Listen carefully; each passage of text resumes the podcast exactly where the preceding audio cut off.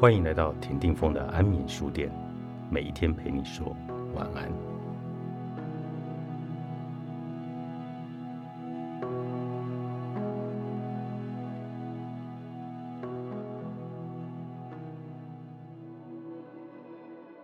他只是曾经喜欢你，不是真的爱你。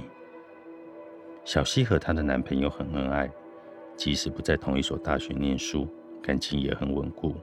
更没有闹过什么别扭，直到大学毕业，我们都以为他们会步入结婚礼堂，结婚生子，白头偕老。结果两人却分手了。分手原因是所有言情小说和肥皂剧里都会出现的情节——劈腿。最具戏剧性的情节是，小西男友劈腿的对象不是陌生人，而是小西的闺蜜，从小玩到大的手帕交，好姐妹。所以，小溪的伤心和难过实在难以用言语形容。换做旁人，伤心一段时间就好了，还是得继续生活，就当自己当时瞎了眼，爱错人，看错人。世界上有那么多的人，真要再寻找一个灵魂伴侣，也不是件太难的事。但小溪的做法却超乎我们想象，她居然又去找前男友，趁他下班时堵在公司楼下，对他说：“我不怪你，我就当你犯了一次错。”我想和你复合。前男友一脸茫然和难以置信，正不知所措的时候，他的新欢小西的闺蜜突然出现了，而小西竟然上前去拉住闺蜜的手，像什么事也没发生过一样的说说笑笑。她想把这段时间发生的事当成感情上的一段小插曲，装没事就过去了。但这只是她的一厢情愿。前男友和闺蜜一句话也没说，像被吓傻了一般。两人牵着手跑开了，留下小西像个傻子一样站在原地。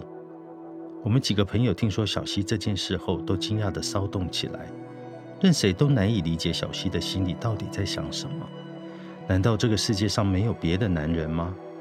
面对我们在微信群里的七嘴八舌，小西只安静地发了一句话说：“你们说的这些我都懂，可是我就是忘不了他。”在一起这么多年了，怎么能轻易抹去呢？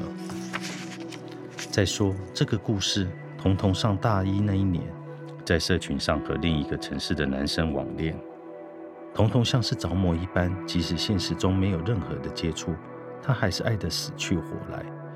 她花了将近一个月的生活费，买张机票去男生住的城市看他。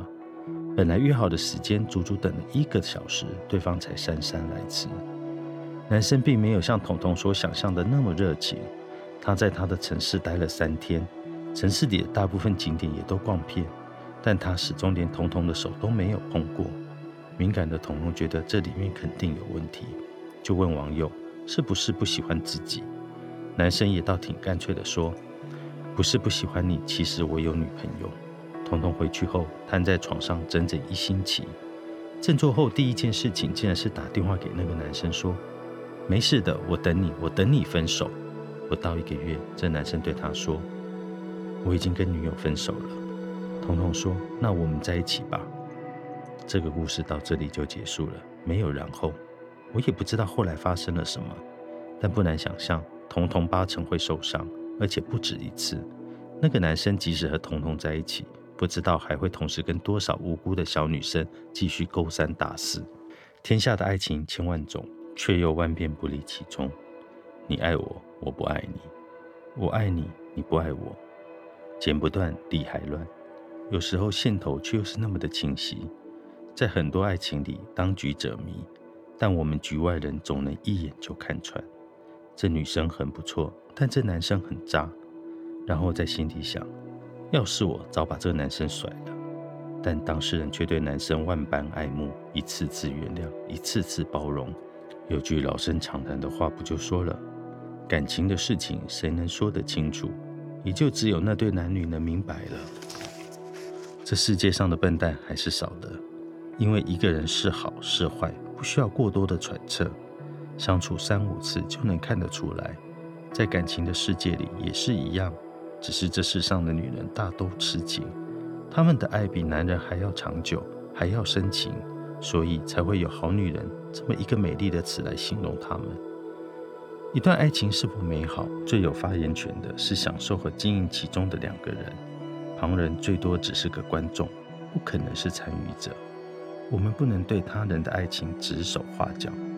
当他向你倾诉爱情里的问题和烦恼时，听着就行，然后陪伴与安慰，适当给予言语上的帮助就好了。在这个世界上，你不坚强，没有人会替你坚强。从此不再为难自己。采薇著读书共和国出版。